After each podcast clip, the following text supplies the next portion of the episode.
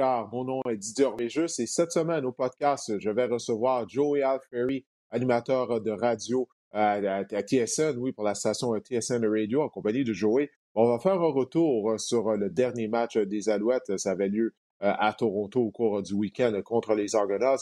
On va bien sûr faire un tour d'horizon de la troisième semaine d'activité. Qu'est-ce qui a retenu notre attention du côté de la NFL? Et ensuite, Marc-André Chaloux va venir euh, euh, y aller de ses conseils fantasy football en vue de la quatrième semaine d'activité déjà du côté de la NFL. on va commencer avec Joey et revenir sur cette défaite des Alouettes de Montréal contre les Argonauts de Toronto. Euh, Joey, comme je disais, bon, la rencontre avait lieu samedi, vendredi soir plutôt, à Toronto.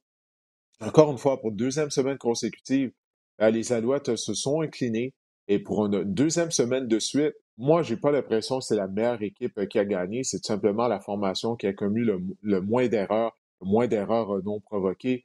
Euh, écoute, dis-moi, qu'est-ce que tu as pensé justement de cette rencontre? Qu'est-ce qui a retenu ton attention de ce match? Ah, encore une fois, c'est un manque d'attention aux, détails, aux petites choses, parce qu'ils ont quand même bien bougé le ballon en attaque. Je pense qu'ils avaient 560 verges d'attaque nette euh, à la fin de la rencontre. Ils ont bien couru le ballon. William Steinbach connaît une saison incroyable, mais encore une fois, c'est les erreurs au moment où tu ne peux pas en avoir. Et, cette fin de première demi, c'est inacceptable en attaque de lancer cette interception-là, c'était Vernon Adams, et en défense, euh, de te faire battre par Chandler Worthy euh, dans la zone début, alors qu'il y avait juste il y avait une coupe de secondes qui restait à la demi c'est des choses qui sont inacceptables. Et en défensive, euh, je pense qu'ils sont rentrés dans ce match-là avec euh, le mauvais plan de match. Ils ont essayé d'avoir un, front 30 euh, et ça n'a jamais fonctionné. McLeod Bethel Thompson avait beaucoup de temps pour décocher des passes. Donc, en attaque, je pense pas que c'est un problème de coaching. Je pense que c'est un problème d'exécution de la part, pas juste du corps arrière, mais des receveurs aussi. Euh, il faut saluer le travail euh, de la ligne à l'attaque et de William Steinbach. Euh, mais en défensive, moi, je pensais que c'était vraiment le mauvais plan de match et ça s'est vu pendant les, quatre quarts. Oui, à chaque fois qu'on y allait avec ce front, avec seulement trois joueurs, comme tu disais, yeah. Thompson avait le temps, il était en mesure de repérer un de ses receveurs de, de passe. La pression se rendait jamais à lui, puis on a continué d'utiliser ce front-là. Une fois que ça n'a pas marché durant le premier quart, c'est une partie du plan de match qu'on aurait dû tout simplement, du côté du coordinateur de la défense, Baron Miles, jeter aux poubelles. Mais ce sont les erreurs non provoquées qui continuent de faire mal aux Alouettes. Euh, oui, Vernon Adams a été victime de deux interceptions. Euh, tu as parlé de l'interception dont il a été victime à la fin de la première demi. Écoute, on a accordé deux touchés en moins d'une minute avant de retraiter au vestiaire à la mi-temps.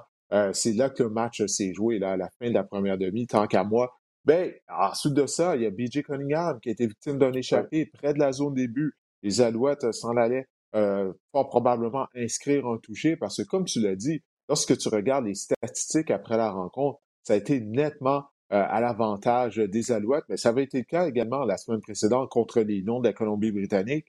Et les, les, revirements font mal, oui, les pénalités font mal, mais lorsque le carrière est victime de deux interceptions par match, comme ça a été le cas lors des deux dernières rencontres, ça devient très difficile là, de l'emporter. On est chanceux qu'on jouait contre une très mauvaise équipe de Toronto. Moi, j'étais sur les lignes de côté au BMO Field. C'est pas une bonne formation, d'autant plus qu'elle était privée des services d'Inoc Mwamba, de Cameron Judge, bien sûr, deux excellents secondaires de ligne. Donc ça, ça a aidé le jeu au sol des Alouettes. Mais Montréal aurait dû gagner ce match-là. Les Alouettes étaient clairement la meilleure équipe. Ce sont les bévus euh, qui ont coulé leur navire. Euh, toi, est-ce que tu penses que c'est des choses qui peuvent être corrigées, en particulier du côté du carrière, du côté de Vernon Adams, qui lui, euh, écoute, il a amassé plus de 300 verges par la passe, euh, ça allait bien, on avec un plan de match avec des courtes passes, on a utilisé le jeu au sol, mais est-ce que Vernon est assez fort mentalement pour être le carrière partant? Je pose la question puisque lui-même en a parlé ouvertement au début de la saison. Il a dit qu'il ressentait la pression de son nouveau contrat et du fait que tout le monde s'attendait à ce qu'il connaisse une brillante saison comme il l'avait fait en 2019? Bien, moi, écoute, j'ai toujours dit que le, poste de quart, c'est pas juste le, poste le plus important au football, mais moi, c'est au sport en général. C'est la position qui est la plus tough à jouer, en mon opinion. moi, sur mes équipes préférées, je ne suis pas directeur général, mais sur mes équipes préférées, quand je regarde la manière que certaines de ces équipes sont, sont bâties, le corps arrière, il ne peut pas être hyper émotif. quand les choses vont bien, tu ne peux pas être trop émotif. Quand les choses vont moins bien, tu peux pas être down in the dumps, comme on dit en anglais. Euh, même, même quand ils ont battu Ottawa en, fin, à, la fin du match, il a fait une entrevue avec TSN sur le terrain et il avait les larmes aux yeux. Il était vraiment émotif. Il disait qu'il avait besoin de ce match-là pour sa confiance. Et OK, oui, c'est bon, ils ont marqué 51 points dans ce match-là, mais on dirait que c'est, c'est juste, c'est trop émotif. C'est, comme un, roller coaster euh, d'émotions avec lui. Donc, c'est quelque chose qu'on n'a pas vraiment vu en, 2019. Il y avait des moments où il était très émotif. Tu t'en rappelles, euh, en fin de septembre, quand ils ont eu cette remontée, la plus grande remontée des histoires des Alouettes en 2019 contre Winnipeg, euh, il avait lancé le casque d'Adam Big Hill dans, euh, dans sa face. Et il y avait des moments dans la saison où il était devenu très, très émotif et ça, ça aurait pu faire mal aux Alouettes, mais ça ne l'a pas fait mal. Cette année, on dirait que je ne sais pas si je sais pas pourquoi il aurait un, manque de confiance. De tout ce qu'on a vu, il a pris la, saison morte, euh, toute la saison 2020. Il a bien travaillé pendant la saison morte. Euh, il a fait ce qu'il ce qu'il avait à faire, mais on dirait que, que cette année, c'est juste c'est les émotions qui, qui il, en arrache avec ça. et c'est ça qui m'inquiète un peu. C'est parce que tu sais, moi, euh, pendant le match, on, m'écrivait sur Twitter, ah, c'est le temps d'aller avec Matthew Schultz. Je m'excuse, mais Matthew Schultz, c'est pas la réponse. Cette année, là, c'est Vernon Adams ou c'est rien pour les Alouettes. Et c'est ça qui m'inquiète un peu. Il a le talent. C'est pas une question de, de talent physique qui lui manque. Mais c'est comme tu dis, c'est entre les oreilles, c'est le mental. Et c'est ça qui m'inquiète un peu. Là. À 2 et 4, les choses vont pas bien. Est-ce qu'ils sont capables de, de tourner ça rapidement contre Hamilton? Parce que tu ne peux pas juste battre Ottawa dans une saison. Je sais qu'ils vont jouer Ottawa trois autres fois, là, mais tu as besoin d'autres victoires à quelque part et ils n'ont pas encore battu une bonne équipe. Ils ont battu Edmonton la deuxième semaine. Edmonton était un, désastre et Ottawa, ils ne sont pas bons. Donc, il va falloir que tu battes une bonne équipe à un moment donné. Oui, non, écoute, je suis entièrement d'accord euh, avec toi. Comme tu l'as dit, euh, ça, c'est un bon point. Peu importe victoire ou défaite, les meilleures carrières gardent euh, le même tempérament. ils ne s'emportent pas dans la victoire, ils ne s'en font pas trop lorsque l'équipe perd. puis ça, Anthony Calvieux était comme ça, Mike Raleigh est comme ça, Ricky Ray était comme ça. Puis là, moi, lorsque j'ai interviewé Vernon après la rencontre, là, il était trop émotif. Comme tu l'as dit, après la victoire à Ottawa, il était très émotif. C'est à la suite de la victoire avait presque les larmes aux yeux. Il était tellement soulagé d'avoir connu un bon match. Là, c'était l'inverse. Il était très émotif, là, il était fâché. Je lui ai posé une question très simple, juste de m'expliquer qu'est-ce qui est arrivé lors de la deuxième interception. Puis là, il se met à péter sa coche. Il doit apprendre à garder son tempérament au même niveau que lorsque les choses vont bien ou lorsque les choses vont mal. Là, à 28 ans, il n'est toujours pas en mesure de le faire. Qu'est-ce qui est déplorable? C'est que les Alouettes ont une fiche de deux victoires et quatre défaites. Et maintenant, ils sont à quatre points des Argonauts et du deuxième rang à la suite de leur revers.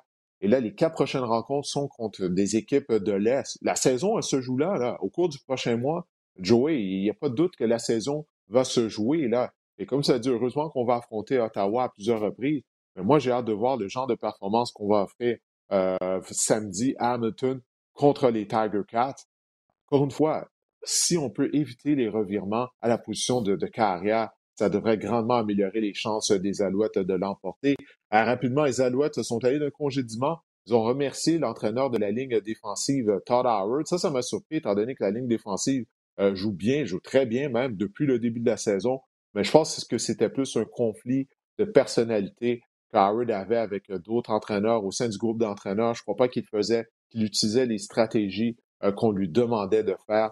Alors, euh, c'est donc Greg Quick qui était adjoint aux unités spéciales qui sera maintenant en charge euh, de la ligne défensive. Alors, on va y aller du côté de la NFL, Joey, maintenant, parce qu'on a beaucoup de pain sur la planche, naturellement. Euh, la troisième semaine d'activité s'est terminée lundi soir avec le duel entre les Eagles de Philadelphie et les Cowboys de Dallas. Les Cowboys ont emporté assez facilement. On va pas parler vraiment de cette rencontre. Ce que j'ai à dire, c'est que Jalen Hurts je ne suis pas convaincu qu'il va être le carrière des Eagles pour les années à venir et sa performance hier ben, a juste renforcé ce que je pensais à, son sujet. Un autre bon match de la part de Dak Prescott. Mais on va commencer en parlant, oui, de la rencontre qui mettait aux prises les Chargers aux Chiefs de Kansas City, parce qu'on commence à avoir un portrait, là, après trois semaines d'activité, de quelles sont les bonnes équipes et les moins bonnes. Euh, ça, ça a été tout un match, une victoire par la marque de 30 à 24 euh, des Chargers. Là, c'est le monde à l'envers. Les Chiefs sont au dernier rang de la section ouest euh, du côté de, l'Association américaine. Oui, on, parlait de, de revirement pour les Alouettes, mais Écoute, c'était la même chose dimanche pour les, pour les Chiefs. Euh, la première interception euh, de Patrick Mahomes était déviée, euh, mais la deuxième, je ne sais pas ce qu'il a vu, ils, essayaient d'en faire trop, mais Tyreek Hill avait un échappé aussi. Clyde Edwards-Hiller, même s'il a connu un bon match, a, eu un, un échappé aussi. et écoute, c'est des petites choses, mais c'est des grandes choses que euh, les Chiefs ne faisaient pas, il y a, même l'année passée, il y a deux ans, on n'est pas habitué euh, de voir cela. Et là, ça fait deux semaines de suite, Didier, que euh, la défensive adverse enlève Tyreek Hill. Il est toujours en double mm-hmm. couverture. Il n'est pas disponible autant pour Patrick Mahomes. Et là, ils vont falloir, je sais qu'ils vont jouer contre les Eagles, donc ils n'auraient pas de problème à mettre la balle dans les mains de Tyreek Hill. Mais il va falloir trouver une manière euh, d'assurer que Tyreek Hill euh, est dans le match, est impliqué dans le match, euh, parce que sans lui, ils en arrachent un peu. La première demi, c'était pas très beau. Et, que dire de Justin Herbert? Écoute, une grande performance, deuxième année dans la ligue. Il a connu une saison incroyable l'année dernière. Et là, il s'en va à Arrowhead. Il lance quatre passes de toucher, une passe de toucher en fin de match pour, pour donner euh, l'avance à son équipe. Écoute, c'était vraiment une, euh, performance très, très, très intéressante euh, pour, pour Justin Herbert sur la route, un environnement assez difficile. Tu ne peux pas gagner facilement Arrowhead. Il va, il va falloir être parfait et il n'était pas parfait, mais c'était quand même proche. Oui, pour en revenir à ce que tu disais au sujet de Tyreek Hill, tu, tu, as raison. clairement, là, les Ravens de Baltimore, c'était leur priorité euh, d'arrêter Tyreek Hill. Ils ont, ils ont été en mesure de faire, ils ont gagné le match. Ça a été la même mmh. chose pour les Chargers. Euh, mais également, si tu regardes le groupe de receveurs des Chiefs, j'en parlais au début de la saison, on n'a pas de profondeur. OK, oui, tu as Tyreek Hill, tu as Travis Kelsey, lui, c'est un ailier rapproché. Mais après ça, tu as Pringle, tu as Hardman, mais ce pas des, joueurs sur lesquels tu peux te fier euh, de produire avec conscience. C'est la raison pour laquelle, là, il semble, selon ESPN, qu'on va mettre sous contrat Josh Gordon. Je ne crois pas que ça va être la solution euh, de ce problème-là, mais ça nous démontre vraiment à quel point on n'a pas nécessairement de la profondeur à la position euh, de, receveur euh, du côté des Chiefs de Kansas City. Trouver une statistique intéressante. Depuis le 1er novembre 2020, Joey, les Chiefs ont gagné seulement un match par six points ou plus. Donc, c'est une équipe, à cause de la défense en particulier, qui n'est pas capable d'arrêter personne.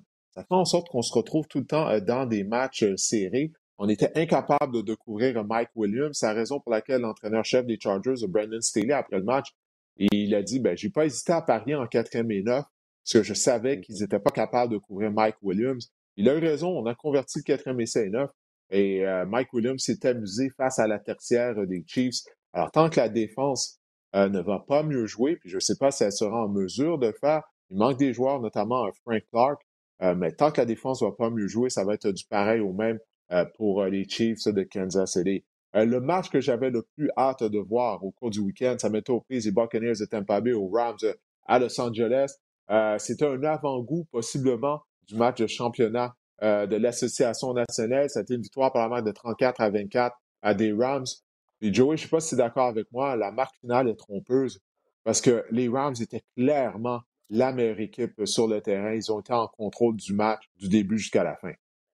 Oui, absolument. Et euh, ce, qui, ce qui me fait peur encore plus, là, si je suis le reste de la conférence, c'est que euh, j'ai écouté euh, le football du lundi soir, du lundi soir avec Peyton et Eli, et leur invité du premier quart était Matthew Stafford. Et Stafford expliquait que l'attaque n'est pas encore au niveau qu'ils veulent être. il, continue à apprendre l'attaque Et écoute, je m'excuse là, mais la connexion qu'il a avec Cooper Cup, c'est spécial. Euh, même, écoute, je sais que je pense qu'il a fini avec 67 verges là, mais même Sonny Michel contre ce front-là de Tampa Bay, qui ne donne d'habitude, il ne donne pas beaucoup de verges au sol, je trouve qu'il a quand même assez bien couru. Euh, ils ont relativement bien couru le ballon sans euh, Daryl Henderson. Donc, si l'attaque euh, des Rams n'est pas au niveau encore, là, si encore, ils veulent faire encore plus de progrès, ça, écoute, je ne sais pas ce que ça va donner en fin de saison, là, mais pour ce qui me concerne, je trouve que c'est une équipe qui qui est fun à avoir joué. Et en défensive, ils ont fait ce que tu dois faire contre Tom Brady. Il faut que tu aies de la pression euh, dans la milieu. Il faut que tu le sortes de la pochette un peu. C'est là qu'il est moins confortable et c'est ça qu'ils ont fait. Et quant à Aaron Donald, c'est très facile euh, de faire ça, mais en défensive, ils ont eu le, bon plan de match. En attaque, je trouve qu'ils ont, ils ont été efficaces. Ça va être difficile d'arrêter les Rams cette année. Oui, ben écoute, euh, les, Rams, oui, euh, moi je suis d'accord avec toi, ça va être difficile de les arrêter, surtout lorsque tu as Deshaun Jackson qui a 34 ans, semble toujours être un des joueurs les plus rapides de la NFL. Je ne sais pas s'il va être en mesure de rester en santé. Euh, ben, il a connu un fort match, il aurait pu marquer deux autres touchés. mais la défense des Buccaneers, elle est décevante. Moi, je croyais vraiment qu'elle allait être une des meilleures unités défensives de la NFL. C'est que Jason Pierre-Paul ne jouait pas. mais quand même, on se rend compte que la tertiaire n'est pas capable de couvrir personne. Parce que souviens-toi, lors de la première semaine d'activité, euh, Dak Prescott avait passé pour plus de 400 verges, si je me souviens bien, euh, contre la défensive des Bucks. Si la ligne défensive, si le front défensif n'est pas en mesure d'appliquer de la pression sur les cas adverses, les, les Buccaneers sont pas capables de couvrir. Alors, la ligne défensive doit masquer euh, cette tertiaire qui est déficiente depuis le début de, de la saison. Et tu as parlé, bon, du fait qu'on a été en mesure de déranger Tom Brady. Brady a quand même passé pour 400 verges, mais une des raisons pourquoi on l'a dérangé, c'est qu'on n'avait pas d'attaque au sol. 13 courses pour 35 verges du côté des Bucks. Et c'est Tom Brady qui a été le meneur au sol des Buccaneers. Donc ça, ça ne peut pas arriver. Ça peut justement simplement pas arriver. Oui, Ronald Jones, oui, Leonard Fournette, la ligne à attaque, elle fait quoi au niveau du blocage au sol? Alors, faut pas partir en peur avec les Buccaneers.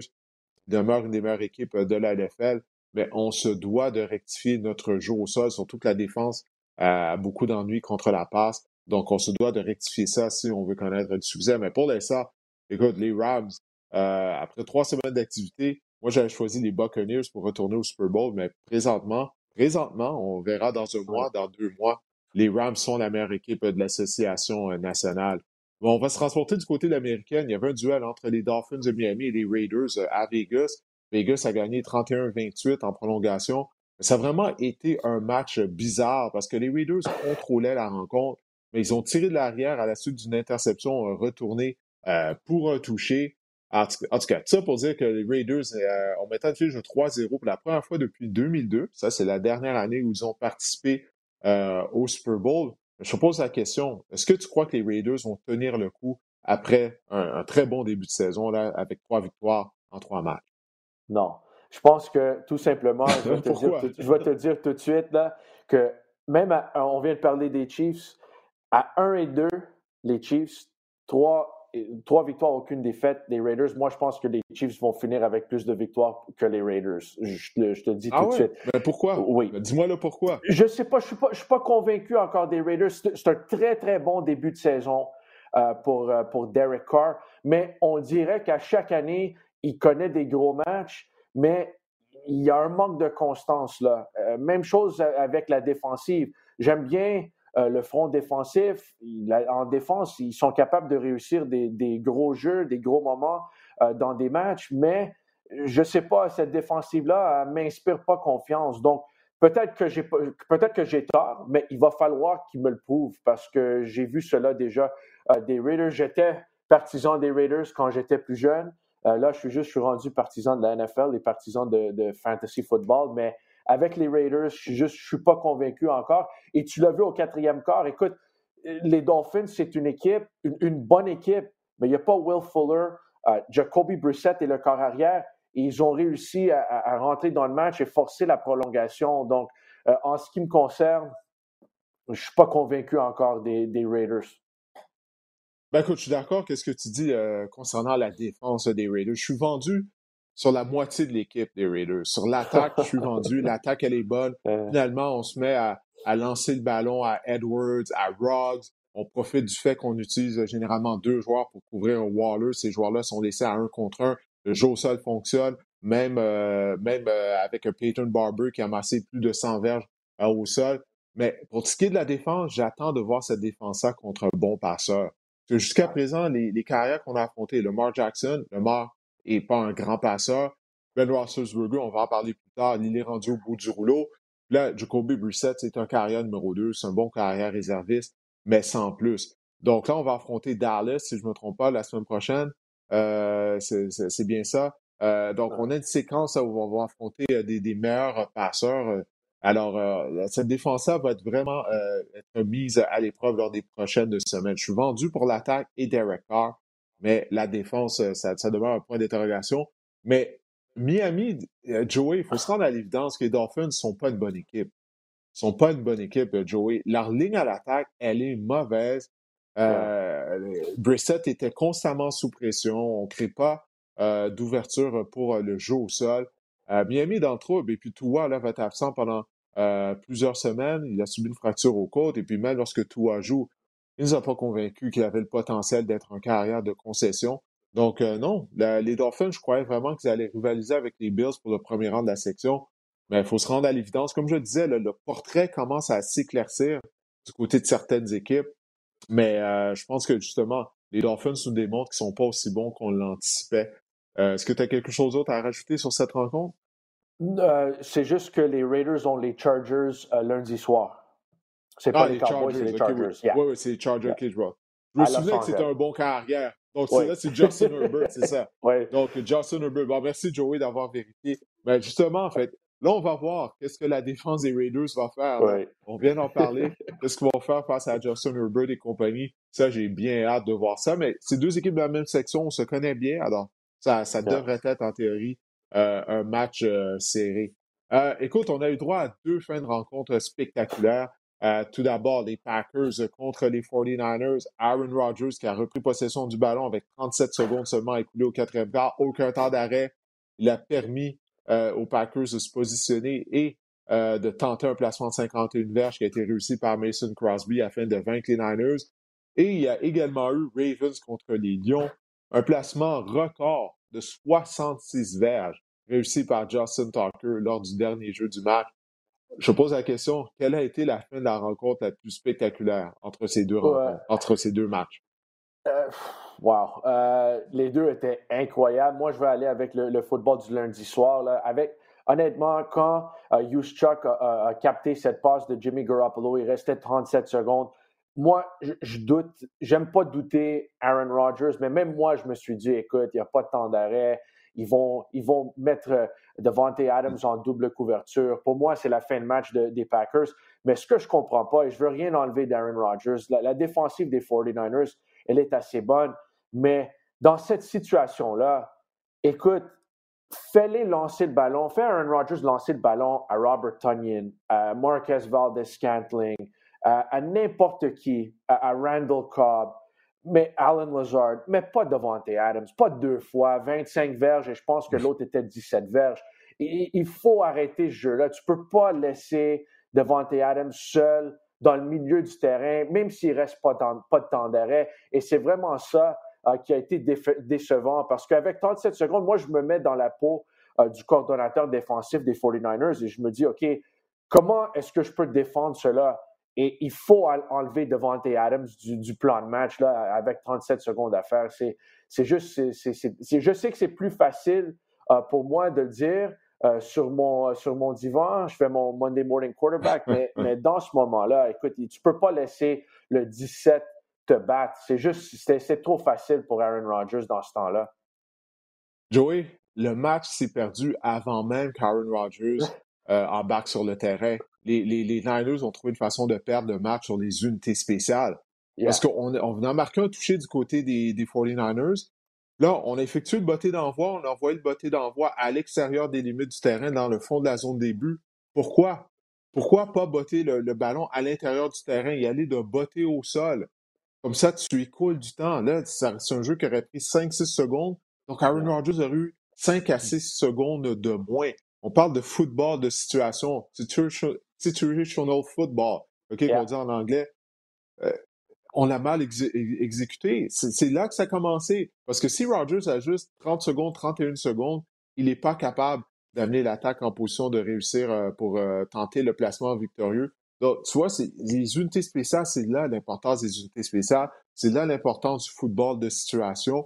Et euh, on, a complètement bousillé ça. Donc, avant même que Rogers embarque sur le terrain, d'une certaine façon, c'est comme ça qu'on avait perdu la rencontre du côté des Niners. Mais écoute, moi, c'est la fin Ravens-Dion. Le placement de 66 verges de, de Justin Tucker, de voir ça en direct, de voir le ballon bondir sur, euh, sur, le poteau et puis euh, finalement bondir du bon côté. 66 euh, verges, c'est vraiment spectaculaire comme fin de rencontre. Moi, c'est mon choix entre les, deux fins de match. Il y a les carrières recrues. On se souviendra lors du repêchage, il y a cinq carrières recrues qui ont été repêchées en première ronde. il y en a quatre qui sont carrières partant. Trey Lance, bon, il a obtenu du temps de jeu. Il a même marqué un touché du côté des, des, Niners, mais Garoppolo demeure le carrière partant. Euh, des quatre autres carrières recrues, lequel t'inquiète le plus? Parce que les quatre ont vraiment connu une semaine d'enfer. Ça a vraiment été difficile pour eux.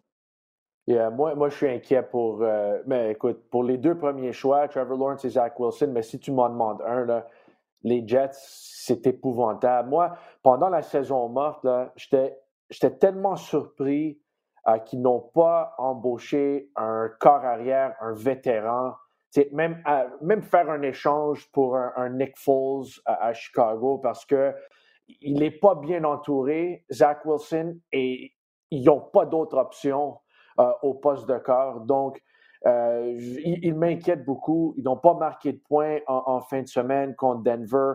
Euh, la ligne à l'attaque n'est pas bonne. Euh, je sais qu'il a Elijah Moore, mais en termes d'options en attaque, il n'y a pas grand-chose avec les Jets. C'est juste, c'est pas une bonne équipe. Et ce qui est frustrant, si je suis un partisan des Jets, c'est que on vient, on vient d'avoir la même situation. La même situation s'est mm-hmm. déroulée avec Sam Darnold. Euh, Sam Darnold a été repêché troisième au total. Aucun, aucun talent. Euh, aux alentours de ce carrière-là. Et là, il s'en va en Caroline, où il a DJ Moore, il avait Christian McCaffrey avant la blessure. Et là, Robbie Anderson, ils ont des options. Et là, ça va beaucoup mieux pour lui. Et je trouve que, oui, je sais que c'est tôt, mais on est sur la même voie avec Zach Wilson et c'est très, très, très décevant. Oui, puis là, on ne peut plus blâmer Adam Gaze. Adam Gaze n'est plus là, là on ne peut plus le blâmer. Mais non, écoute, Zach Wilson, mène la NFL euh, au chapitre des interceptions, euh, se fait tabasser, on n'a pas de bonne ligne à attaque, Beckton, le bloqueur à gauche, n'est pas là. Euh, il s'est blessé au tout début de la saison. Ouais, moi aussi, je suis inquiet pour lui parce qu'on l'avait vu, écoute, il y a longtemps, il y a une vingtaine d'années, avec le, grand frère de Derek Carr, David Carr. était carrière partant de l'équipe d'expansion de Houston, avait été le tout premier joueur sélectionné au repêchage. On n'avait pas, pas de ligne à attaque, il faisait frapper, frapper, frapper. Éventuellement, euh, il a perdu sa confiance et jamais devenu le, joueur qu'il était supposé de, devenir. Je me demande si on n'assiste pas au début de, du même genre de choses du côté de Zach Wilson. Mac Jones a été victime de trois interceptions. Moi, les Patriots me déçoivent en général, en particulier leur ligne à attaque. Je croyais qu'ils allaient avoir des meilleures lignes à attaque de la NFL, mais c'est pas le cas. Euh, là, il se fait déranger, il n'y a pas de support euh, du jeu au sol. Mais pour cette semaine, je sais que Trevor Lawrence aussi, ça va pas bien à Jacksonville moi, je vais apporter mon attention sur Justin Fields à Chicago. Parce que son entraîneur-chef, Matt Nagy, nous a déjà démontré qu'il n'était pas capable de développer un carrière. Puis ça, je ne dis pas à la suite de la performance contre les Browns, où le pauvre Justin Fields a été victime de neuf sacs du corps, que clairement, euh, on n'était pas bien préparé du côté de l'attaque des Bears de Joey. Mais je le disais, même lorsque Mitchell Trubisky était carrière, je suis pas un fan de Mitchell Trubisky, je crois qu'il a des, des, des limites en tant que passeur mais il demeure un bon athlète. Je me disais, pourquoi on n'utilise pas plus de zone read, d'options? Pourquoi on ne fait pas déplacer Trubisky plus? Pourquoi on n'utilise pas finalement ses forces? Ça, c'est Matt Nagy. Là, avec Justin Fields, qui est un athlète encore plus rapide et explosif que Trubisky, on n'a même pas essayé de courir avec lui. OK? Là, le directeur général, Ryan Pace, il n'a pas fait du bon travail durant la saison morte. On n'a pas de ligne à l'attaque. Le pauvre gars était victime de 9 sacs. Il a gagné seulement 68 verges par la passe, Joey. Les neuf sacs dont il a été victime, ça fait perdre 67 verges à l'attaque des Bears. Donc, officiellement, les Bears ont gagné une verge. Une verge par la passe. Ça, c'est le coaching. Ryan Pace aurait dû être congédié lundi matin. Euh, pas Ryan Pace, euh, Matt Nagy, l'entraîneur-chef, aurait dû être congédié. C'est clairement, il n'est pas un bon entraîneur. Depuis qu'il est à Chicago, il n'arrête pas de nous, de nous, prouver. Il a déjà ruiné Trubisky. Là, il est parti pour ruiner Justin Fields aussi. Et tu as raison, et je sais que la ligne à l'attaque n'est pas bonne, mais de ce qu'on a vu cette saison, en, début de saison avec les Bears, c'est que David Montgomery peut courir le ballon. Donc, moi, je suis entièrement avec toi. Il faut établir euh, le, jeu au sol et aller avec des RPO. je sais que des, fois, c'est difficile de donner euh, le choix à, un corps arrière recru de décider, écoute, est-ce que je garde le ballon, est-ce que je donne le ballon, mais mets-les mets dans une position pour avoir du succès. Et c'est pas ça qu'ils ont fait. Je, suis entièrement d'accord avec toi. Écoute, le, pauvre gars s'est fait, euh, fait saquer neuf fois, comme tu as dit, 68 euh, verges par la passe. Il était 620 euh, contre. Écoute, les Browns, c'est une bonne équipe, mais Matt Nagy, c'est clair, ne voulait pas jouer Justin Fields. Il ne trouve pas que Justin Fields est prêt et peut-être qu'il a raison. Mais là, avec Andy Dalton, avec cette blessure-là, tu voulais pas aller avec Nick Foles, au moins mêler dans une position pour avoir du succès. Et c'est pas ça qu'ils ont fait. On, dirait qu'ils cherchent une excuse euh, de ne pas, euh, de pas jouer Justin Fields en début de saison. moi, en, écoutant ce game-là, moi, je me disais, mon Dieu, il, essaie de, faire voir au monde que, tu vois, j'avais raison, que le jeune n'est pas prêt à jouer et je, voudrais rouler avec des vétérans, mais c'est pas comme ça que ça joue. Euh, dans, la NFL. Mets ton jeune dans une position pour avoir du succès. C'est pas ça qu'ils ont fait. Et écoute, pour moi, là, Matt Nagy, il faut qu'il soit sur le hot seat parce que moi, je trouve qu'il y, a du, talent à Chicago. Peut-être qu'ils ne sont pas une équipe euh, de, séries éliminatoires, mais ils sont meilleurs que 1 et 2 et 26 à 6 contre, euh, contre Cleveland. Oui, ben écoute, je pense pas que Matt Nagy l'a fait par exprès. Je pense que c'est tout simplement de l'incompétence, Joey. Non, non, c'est sûr. Il, est mauvais. depuis l'année passée, j'en parlais. Euh, il, est vraiment, euh, vraiment. C'est pas un bon entraîneur. C'est pas un bon entraîneur-chef. Même à la fin de l'année de la saison, moi, je disais qu'on devait faire le ménage à Chicago, congédier le DG Ryan Pace, congédier Matt Nagy. On va le faire, mais une année trop tard, on va peut-être ruiner Justin Fields euh, dans, dans, dans, pendant ce ton-là ce temps-là. Donc, c'est vraiment euh, déplorable la performance des Bears. Euh, Joey, on va y aller maintenant de ta surprise de la semaine. Dis-moi, quelle est ta surprise de la troisième semaine d'activité? OK, mais on, en a parlé déjà, là, mais moi, les Chargers, Justin Herbert, je savais qu'il était un, très, très bon corps arrière, mais là, euh, je me dis, je te disais avant que moi, je pense que les Chiefs vont avoir plus de victoires que les Raiders, mais moi, je pense que les Chargers, avec la défensive qui provoque des revirement. Même Tevon Campbell, l'ancien des Alouettes, a provoqué un revirement sur Tyreek Hill. Euh, Santé Samuel Jr. Euh, avait réussi une interception aussi. Euh, si la défensive continue de jouer comme ça et que tu as un corps élite, Justin Herbert, qui reste en santé, moi, je pense qu'ils peuvent gagner cette division-là. Et écoute, c'était vraiment impressionnant. J'étais vraiment impressionné parce que ce qu'ils ont réussi à Arrowhead euh, dimanche. Et on, l'a mentionné, ils, retournent à la maison, vont jouer lundi soir contre les Raiders. Et s'il y a une autre performance comme ça, moi, je pense que c'est l'équipe qui peut gagner cette division-là. Oui, ben écoute, moi, ma surprise de la semaine, elle rejoint un peu ce que tu viens de dire. C'est le classement au complet de la section ouest de l'américaine. De voir les Chiefs, de regarder, d'aller sur le site web euh, de, de la NFL ou d'ESPN, de regarder le classement et de voir les Chiefs au dernier rang euh, si quelqu'un m'avait dit ça il y a trois semaines, j'aurais jamais cru à ça. C'est le monde à l'envers, en fait. Tu vois, tu as les Broncos et les Raiders qui ont des fiches de trois victoires que défaites. Donc, moi, ma surprise, c'est le classement euh, de la section ouest de l'américaine. Maintenant, ta déception de la semaine. Déception de la semaine, c'est. Euh, moi, je, pense honnêtement que je vais aller avec les, je vais aller avec les Buccaneers. Je m'attendais à un match mmh. beaucoup plus serré. Et je suis pas inquiet. Écoute, je suis pas inquiet pour les Buccaneers parce qu'on a vu l'année passée que euh, c'est une équipe qui a perdu, je pense, deux fois euh, contre les Saints. C'est une équipe qui a, je pense qu'ils ont, c'était un match assez serré contre Chicago un jeudi soir avec Nick Foles comme carrière où ils n'étaient pas très, très bons, mais ils ont réussi à gagner. Oui, c'est ça. Donc, moi, moi, je trouve que euh, c'était très décevant. Moi, je pensais que ça allait être vraiment un, grand match des deux quarts, mais euh, j'étais vraiment déçu. par, par les Buccaneers au complet. Je pensais que c'était la game de la semaine pour moi et c'était plutôt dominant de côté des Rams. Moi, ma déception, c'est la défense de Washington, Joey. La défense de Washington, avant le début de la saison, on se disait que ça allait être une des meilleures de la NFL. C'est la raison pour laquelle j'ai choisi Washington afin de terminer au premier rang de la section Est de la nationale. Mais là, écoute, on s'est fait rosser par les Bills de Buffalo et Josh Allen. Et en passant, ça a été le Josh Allen de 2020 qui a finalement refait surface. Il a été responsable de cinq touchés, toute une performance de sa part. Mais on a accordé une quarantaine de points. C'est supposé être une des meilleures unités défensives de la NFL. Et puis Chase Young, Chase Young, l'année dernière, qui a été la recrue par excellence de la NFL, après trois semaines, sais-tu combien de sacs qu'il a? Aucun. Aucun sac de la part de Chase Young. Comment est-ce possible?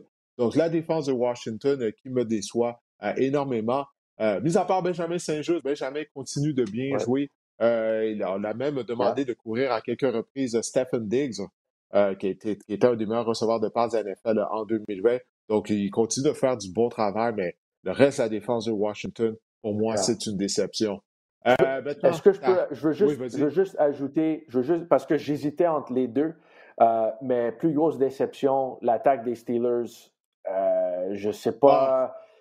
Je ne sais pas comment Ben Roethlisberger va faire pour terminer l'année. On va en parler, là, mais c'est. Oui, oui, oui. Je, je, les là, 19 tentatives de passe à ton porteur de ballon. Là. Je sais que Deontay Johnson ne jouait pas, Chase Claypool a, manqué un, petit bout de la rencontre, mais là, Najee Harris, je l'ai dans mon pool euh, de, fantasy, mais écoute, euh, c'est inacceptable. on, va en parler tout de suite parce que moi, c'est ma réaction excessive de la semaine, c'est mon overreaction. OK? Tu vois, c'est justement, ce sont les Steelers pour moi, ma, ma, réaction excessive de la semaine, les Steelers ne participeront pas aux éliminatoires. Tu as commencé d'en parler. Oui, Ben Roethlisberger a passé pour plus de 300 verges. Toutefois, sa moyenne de verges par passe tentée, 5,5 verges. puis c'est pour ça que Najee Harris a fini avec 14 réceptions. C'est pour ça qu'il était ciblé aussi souvent. Roethlisberger a peur de tenter de longues passes. Il a plus confiance à son bras. Donc là, il lançait à son dépanneur à Najee Harris en sortant du champ arrière. Et en plus, Roethlisberger est plus capable de bouger, plus capable de courir, de se déplacer. Ah. Il est comme une statue. Il a 39 ans. Et c'est ce que je disais en ondes hier. Là, à cause de Tom Brady qui connaît des succès à l'âge de 44 ans, on oublie que généralement, lorsque les carrières arrivent à la fin de la trentaine, ils sont au bout du rouleau. Et clairement, Roethlisberger, il nous l'a démontré lors de la deuxième moitié de la saison l'année dernière. Ça se poursuit euh, cette année. Et puis, la ligne à l'attaque qui n'est pas bonne des Steelers en plus, donc on n'est pas capable de bien protéger. On a toujours une attaque au sol euh, qui est pitoyable, malgré le fait qu'on a repêché Najee Harris. Ça, ça revient encore une fois au problème de la ligne à l'attaque. Donc, moi, c'est mon overreaction. Les Steelers ne vont pas participer aux éliminatoires. Toi, quelle est ta, réaction excessive pour la semaine? Ma réaction excessive, euh, c'est que je suis euh, vraiment, vraiment inquiet pour les Patriots et c'est plus hmm. une réaction euh, excessive à long terme, là. mais moi, je pense que c'est la dernière année que Bill Belichick va être entraîneur-chef à, New England, soit qu'il démissionne à la fin de l'année. Moi, je suis vraiment inquiet pour cette équipe-là. je ne dis pas que Mac Jones ne sera pas un bon corps arrière, mais écoute, il n'est pas prêt en ce moment. Et ils, ont les, ils ont les Buccaneers qui s'en viennent. Euh, dimanche soir avec Tom Brady. En plus, les Bucks sont perdus. Donc, euh, je sais, écoute, les Patriots vont, ils vont gagner des matchs parce qu'ils vont jouer contre des Texans dans deux semaines. Euh, ils vont jouer contre les Jets fin octobre, mais je regarde le calendrier, c'est Buccaneers, c'est Cowboys, Chargers, Panthers, Browns, Titans, Bills deux fois. Euh, écoute, le calendrier n'est pas facile. Il y a des matchs quand même contre les Jaguars, euh, contre, contre les Jets, comme je te dis, contre les Falcons aussi, mais euh, je suis de moins en moins convaincu. Déjà que je pensais que c'était la troisième meilleure équipe de la division parce que j'avais les Dolphins en avant des Patriots. Et là, je suis moins sûr là, de ça, mais hmm. quand même, je pense qu'ils vont en arracher cette année. Et moi, je pense que c'est, la fin de, de l'ère Belichick à, New England. Je pense qu'ils vont aller dans, dans une autre direction. Peut-être que ça va être son choix à lui. peut-être qu'il y en a assez, mais moi, je pense que Peut-être c'est trop excessif, euh, Didier. Je te, regarde la face et tu es un peu surpris, là. Mais moi, je trouve qu'ils sont, ils sont dans le trouble. Écoute, J'ai demandé une réaction excessive, c'est ça. C'est la définition. C'est une réaction excessive. Oui, je trouve que c'est un peu trop, mais en même temps, il y a de la vérité dans ce que tu dis. Parce que moi aussi, je suis inquiet pour les Patriots, comme je le disais tout à l'heure, en raison de leur ligne à l'attaque. On n'est pas assez robuste euh, du côté de, de la Nouvelle-Angleterre. Notre seule victoire, ça a été contre les Jets et Zach Wilson jusqu'à présent. Les Dolphins ne sont pas une bonne équipe. les Dolphins sont allés à Foxborough. Ils ont vaincu euh, les Patriots. Non, non, je suis inquiet, moi aussi. Ben, je crois pas que Belichick va prendre sa retraite. Euh, je crois qu'il aimerait ça euh, devancer Don Shula euh, pour, afin de devenir l'entraîneur-chef qui a le plus de victoires dans l'histoire de la NFL. Mais j'ai demandé une réaction excessive. C'est ça le, but du jeu, c'est d'y aller avec une réaction, une overreaction, comme on dit en anglais. Alors, ça a été bien fait par toi, Joey. Écoute, c'est là-dessus qu'on va se laisser, Joey. Je te remercie de ton passage au podcast. Je sais que ton horaire est chargé. Où est-ce que les gens peuvent te voir? Parce que tu es extrêmement occupé là, avec le travail. C'est un peu oui, Absolument. Un peu, un peu partout, là, mais euh, de 3 à 7 euh, sur euh, TSN 690 Radio. tous les jours, lundi au vendredi, on parle un peu de tout. On parle, évidemment, il faut parler de hockey, mais on essaie de parler beaucoup de football aussi. donc, de 3 à 7 sur TSN Radio, on est là à tous les jours, lundi au vendredi.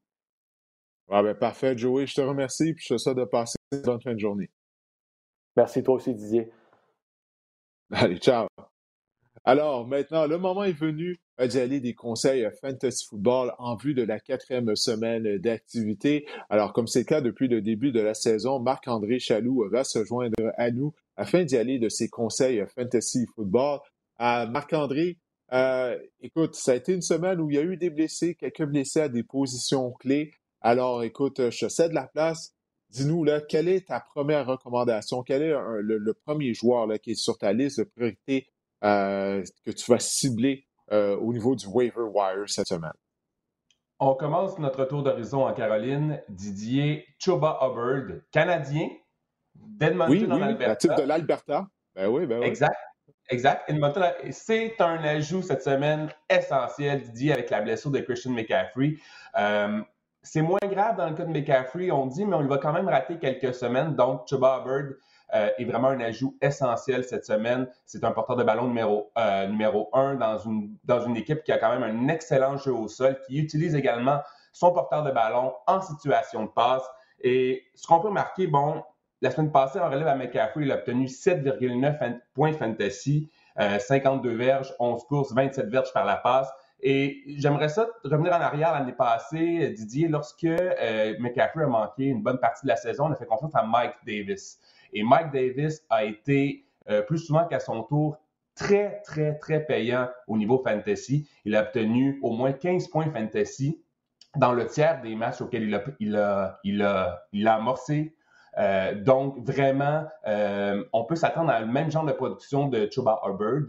Je peux peut-être également attirer votre attention sur Royce Freeman aussi, qui est quand même l'autre porteur de ballon euh, chez les Panthers. Mais il faut dire que Rice Freeman, ce n'est pas un excellent porteur de ballon en situation de passe. Et euh, la semaine dernière, bon, Joe Barber a vraiment euh, dominé au chapitre des, des séquences, au chapitre des jeux, 40 à 11. Donc, vraiment, Hubbard est l'homme de confiance en ce moment de l'entraîneur-chef Matt Rose. Et c'est un système qui est favorable, disons, aux porteurs de ballon, le système des Panthers. Et les Cowboys, la semaine numéro 4, on n'a pas vraiment vu hier euh, euh, la, ligne, euh, la ligne défensive, les, Eagles n'ont pas été vraiment en mesure de courir. On n'a pas couru puisqu'on a tiré vraiment de l'arrière rapidement.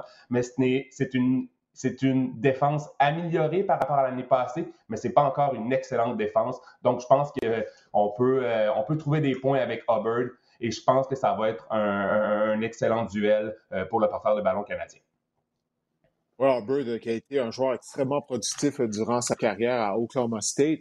Alors, écoute, à ce moment-ci de la saison, c'est toujours bien lorsqu'on peut trouver euh, demi à l'attaque partant au niveau euh, du waiver wire. Là, soudainement, la blessure à McCaffrey donne une opportunité. En tout cas, si vous avez repêché euh, Christian McCaffrey, il n'y a aucun doute que vous devriez cibler Chuba Hubbard toutes les raisons que Marc-André vient de dire.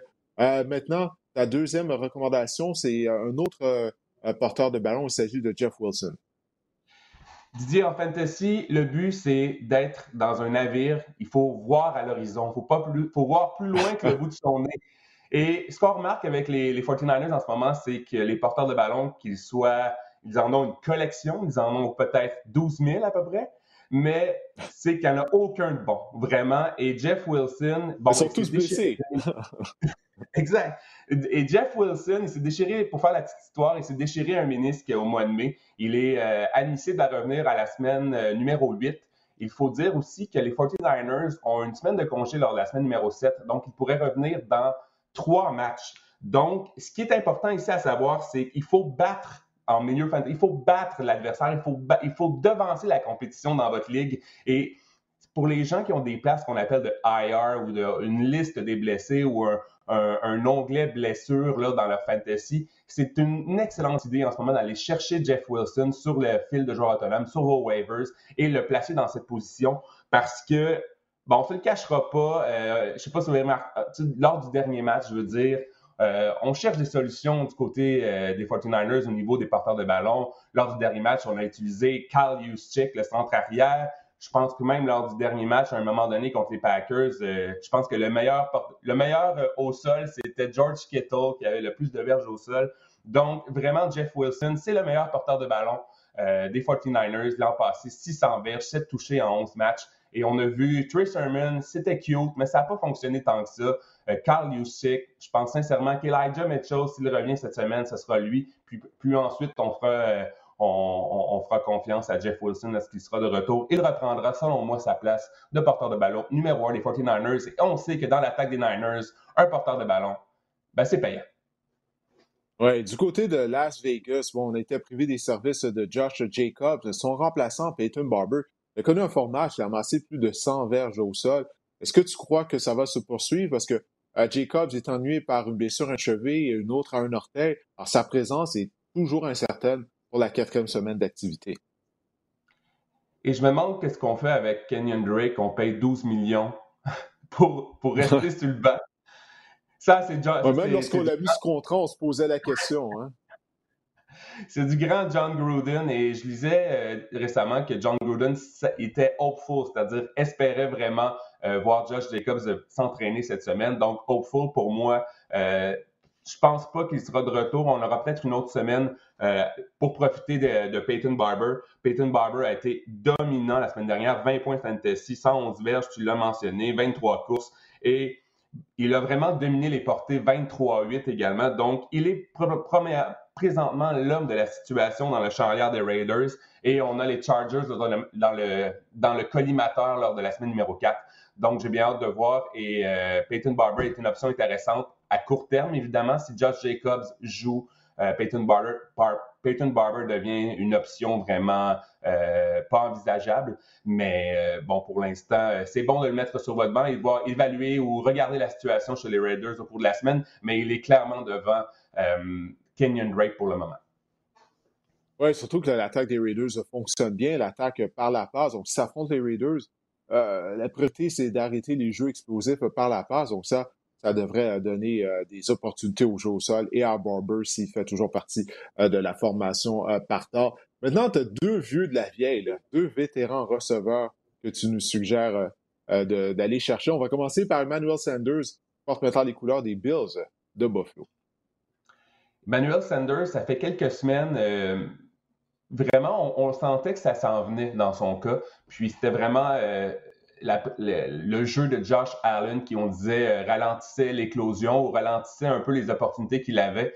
Euh, mais là, vraiment, Josh Allen, tu en as parlé tantôt avec Joey, euh, ça a vraiment été le grand déblocage de Josh Allen de, 2020. Donc, Emmanuel Sanders a connu vraiment un excellent match. 94 verses, deux, touchés, plus de 20 points fantasy. Il est clairement la deuxième option dans l'attaque des Bills et je pense sincèrement que Josh Allen lorsqu'il joue comme ça à un tel niveau, il peut euh, soutenir vraiment même trois options parce que les Bills ont fait juste vraiment passer.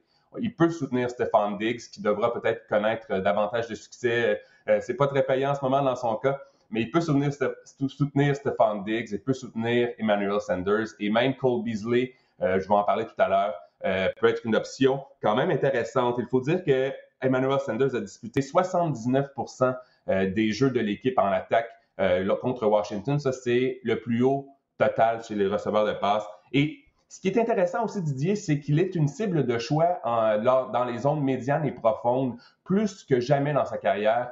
Euh, ça aussi, c'est intéressant. Josh Allen semble lui faire confiance pour des longs jeux, pour des longs gains. Et ça, Fantasy, ben, ça prend pas grand-chose euh, pour, pour devenir payant à ce moment-là. Et bon, quel festin, hein? Lors de la semaine numéro 4, on affronte les Texans de Houston. Alors, euh, vous pouvez, euh, vous pouvez insérer tous vos bills, tous vos receveurs des bills dans la formation. Ça devrait être assez payant, merci. Ah, écoute, l'ami du podcast Anthony Auclair va pas aimer ça, là, que tu crois que ça va être une victoire facile des Bills euh, contre sa formation des Texans de Houston. Euh, et l'autre recommandation, oui, euh, comme je le disais, c'est un autre vétéran. Il s'agit de A.J. Green des Cardinals de l'Arizona. Je pense que je dois faire mon mea culpa en vous parlant de Rondell. Je vous ai tellement euh, euh, parlé de Rondell Moore la semaine dernière. Je l'ai moi-même, tu sais, pour ceux qui croient que. On, on, dirait que tu avais eu un coup de avais l'air de quelqu'un qui est en amour. Et pour ceux qui pensent que je n'applique pas mes propres conseils, sachez que je l'ai starté dans un pot. J'étais victime de son euh, deux verges au niveau fantasy la semaine dernière.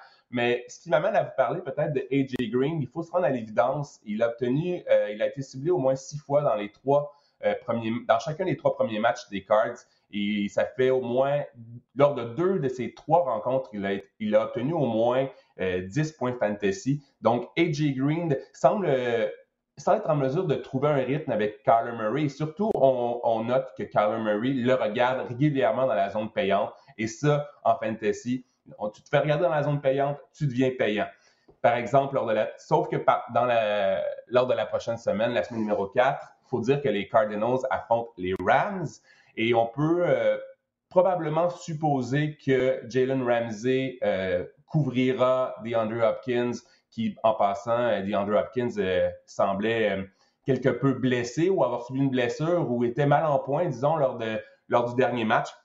Donc, ce serait intéressant de voir euh, les opportunités que ça pourrait euh, procurer à AJ Green qui pourrait connaître un autre format. Ça, reste, à, voir. Oui, absolument. Écoute, cette attaque des Cardinals, elle est très explosive. Comme tu viens de le dire, il y a beaucoup d'options euh, à la disposition de Kyler Murray, qui est une bonne chose pour Kyler Murray, pour Cliff Kingsbury, pour les Cards au niveau du fantasy football. Ça devient un peu plus difficile, fait, de savoir quel joueur va performer d'une semaine à l'autre. Euh, écoute, euh, si tu le veux bien, on va enchaîner maintenant avec euh, tes autres recommandations, les autres joueurs qui retiennent ton attention en vue de la quatrième semaine d'activité. Il y a un joueur que j'aime beaucoup parmi ces cinq joueurs-là. Il s'agit de Alexander Madison, le demi à l'attaque des Vikings. La production de Madison va vraiment dépendre de l'état de santé de Darwin Cook. Je je crois présentement, de ce que, j'ai lu, ce que j'ai vu, que Dalvin Cook pourrait être de retour lors euh, du, match de cette semaine des Vikings, c'est contre les Browns. Mais si c'est pas le cas, euh, Alexander Madison devient très payant la semaine passée, 17 points de fantasy euh, contre les Seahawks. Il est vraiment une option intéressante si Dalvin Cook ne joue pas. Oui, et puis ça vaut la peine si vous êtes propriétaire de Dalvin Cook d'aller chercher Madison s'il est disponible pour le garder sur votre banc, parce que Darwin Cook a l'habitude de rater des matchs ici et là. Alors, euh, d'avoir Madison, euh, au moins, là, ça vous donne euh, de, une sécurité. là. J'ai vu que tu avais souligné le nom de Cole Beasley. Est-ce qu'il y a une raison en particulier? Cole Beasley, 14 points fantasy lors de deux de ces trois matchs. On a parlé de l'attaque des Bills tout à l'heure. Je veux dire, il a été ciblé également 13 fois. Donc, Josh Allen le trouve, le repère sur le terrain et en format PPR, donc on reçoit un point, euh, supplémentaire pour, euh, pour une réception, pour un catch. Il est extrêmement payant.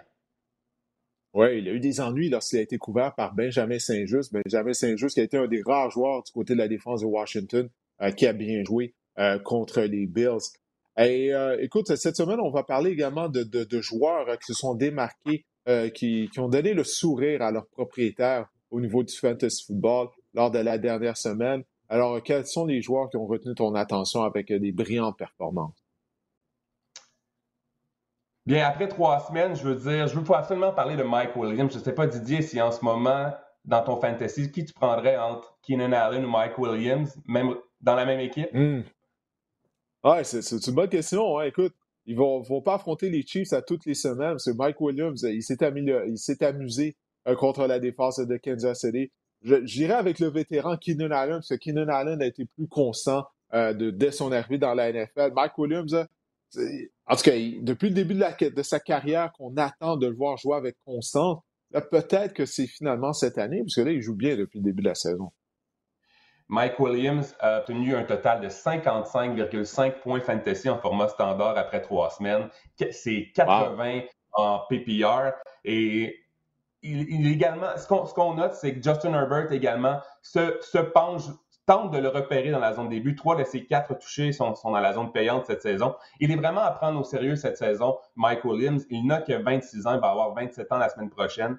Et euh, je, lisais qu'il a été encore la semaine dernière sur le banc de plus de 50% des gens euh, dans les ligues d'ESPN. Donc, vraiment, il est à prendre au sérieux. C'est la grande éclosion. Je pense sincèrement qu'à ce il pourrait être un, un receveur de passe top 15, voire top 20, top 10 peut-être même euh, au niveau fantasy. Et c'est un receveur qu'on repêchait dans les rondes 8, 9, loin, loin, loin. Il peut, euh, le rapport qualité-prix ou le rapport sur investissement sera vraiment intéressant, voire énorme. Et ce sera intéressant de le voir contre la défense des Raiders. On en avait parlé un peu tantôt. J'ai bien hâte de voir comment on va l'utiliser, mais c'est vraiment intéressant de voir cette année avec euh, Justin Herbert avec vraiment deux receveurs numéro 1, un A, un B quel est lequel? Moi, je préfère encore Keenan Allen aussi, mais je veux dire que euh, c'est prêt quand même, hein, les, deux euh, de semaine en semaine, mais c'est aussi, euh, on peut voir que Mike Williams, c'est une, c'est une cible énorme aussi dans zone début pour, pour, pour Justin Herbert. Exact. J'ai bien hâte de voir, j'ai bien hâte de voir contre les Raiders comment ça va se dérouler, mais c'est ça. Faut qu'il reste en santé, Mike Williams. C'est un peu ça le problème depuis le début de sa carrière. Oui, et euh, l'autre joueur qu'on veut souligner, là, qui est incroyable depuis le début de la saison, il s'agit de Cooper Cup, qui est le meilleur receveur de la NFL euh, après trois semaines d'activité. La chimie a été instantanée avec Matthew Stafford, il semble. À Los Angeles, on dit que Cooper Cup euh, a été déjeuné régulièrement avec Matthew Stafford. puis c'est depuis ce c'est même ça commence une bonne relation. exact. Mais les déjeuners, c'est le meilleur repas, euh, c'est le meilleur repas de la journée, qu'on dit. Hein. C'est mon repas favori, marc T'es un gars de brunch? Je suis un gars, ouais, je suis un gars de déjeuner, crêpes, omelette, let's go, on y va. Pancakes, come on. Bacon, naturellement, je suis là. Cooper Cup, euh, c'est le meilleur joueur fantasy présentement après trois semaines qui n'est pas un corps arrière. Donc, il est vraiment impressionnant. 66,2 points fantasy en stand, dans les poules standards et on rajoute 25 points de plus puisqu'il a 25 catch dans les poules PPR. Donc, euh, plus de 90 points fantasy en PPR. Et comme vous en avez parlé tout à l'heure avec Joey, il a vraiment une complicité incroyable avec Matthew Stafford, déjà 5 touchés. Et je voulais porter ton attention, Didier, sur le calendrier, la suite des choses pour les Rams. Cardinals, Seahawks, Giants et ensuite Texans, Titans. C'est-tu pas, pas, des grandes défenses? Non, c'est pas des grandes défenses. C'est pas fabuleux. Je pense sincèrement euh, qu'on n'a pas fini d'entendre parler de Cooper Cup. J'aimerais ça personnellement que Robert Woods se mette hey, au déjeuner un peu avec Matthew Stafford et peut-être Cooper Cup pour essayer de, de, se mettre en marche. Mais sinon, Cooper Cup est juste incroyable depuis le début de la saison. Oui, non, vraiment, il est sensationnel. Ça, c'est sans exagération. Et euh, le dernier joueur que tu aimerais souligner, ben écoute, c'est Derrick Henry. Derrick Henry euh, qui ne semble pas vouloir ralentir. Il a connu une semaine, bah, je veux dire, plus ordinaire pour ses standards euh, cette, semaine. Il n'a pas trouvé la, zone début, mais c'est le meilleur porteur ballon fantasy après trois semaines, 65,8 points fantasy. Et le point que je voulais amener, c'est qu'il a déjà 12 réceptions en trois matchs. On sait que euh, dans sa carrière, il n'était pas, réputé pour être un porteur de ballon. Efficace dans le jeu euh, de passe, mais vraiment cette saison, il est quand même utilisé dans le jeu de passe et ça, ça pourrait devenir vraiment, ça pourrait le propulser au niveau fantasy à des, à d'autres niveaux encore. Et bon, cette semaine, les Titans affrontent les Jets. Tu sais, Didier, quand tu vas dans un buffet à la Casa Corfu, puis tu manges trop, puis tu détaches un bouton ensuite parce que tu as trop mangé, mais je pense que ce festin gargantuesque en vue contre les Jets d'Eric Henry euh, pour euh, ses propriétaires fantasy, ben, euh, écoutez, ça. Enjoy! Ouais, écoute, je suis un gars de déjeuner, comme je te l'ai dit. les buffets, ça, me laisse un peu indifférent. Puis d'ailleurs, je ne sais pas si les buffets sont encore ouverts avec la pandémie. Il me semble que c'est pas une bonne formule là, de que 20 personnes touchent à la même cuillère, à la même fourchette. Mais peu importe. Derek Henry, alors fait partie euh, de tes vedettes fantasy après trois semaines. Les gens qui l'ont repêché ben, sont naturellement satisfaits, ne regrettent pas leur choix. Ben, écoute, Marc-André, on a fait le tour. encore une fois, ce fut un plaisir de t'avoir, d'écouter tes conseils fantasy football. Alors, vous pouvez trouver Marc-André si ces conseils vous permettent de gagner votre semaine sur Twitter naturellement. Alors, écoute, Marc-André, je te souhaite de passer une bonne fin de journée. Pour les gens qui nous regardent ou qui ont téléchargé le podcast, qui nous écoutent, eh bien, on vous remercie de le faire et on se reparle la semaine prochaine.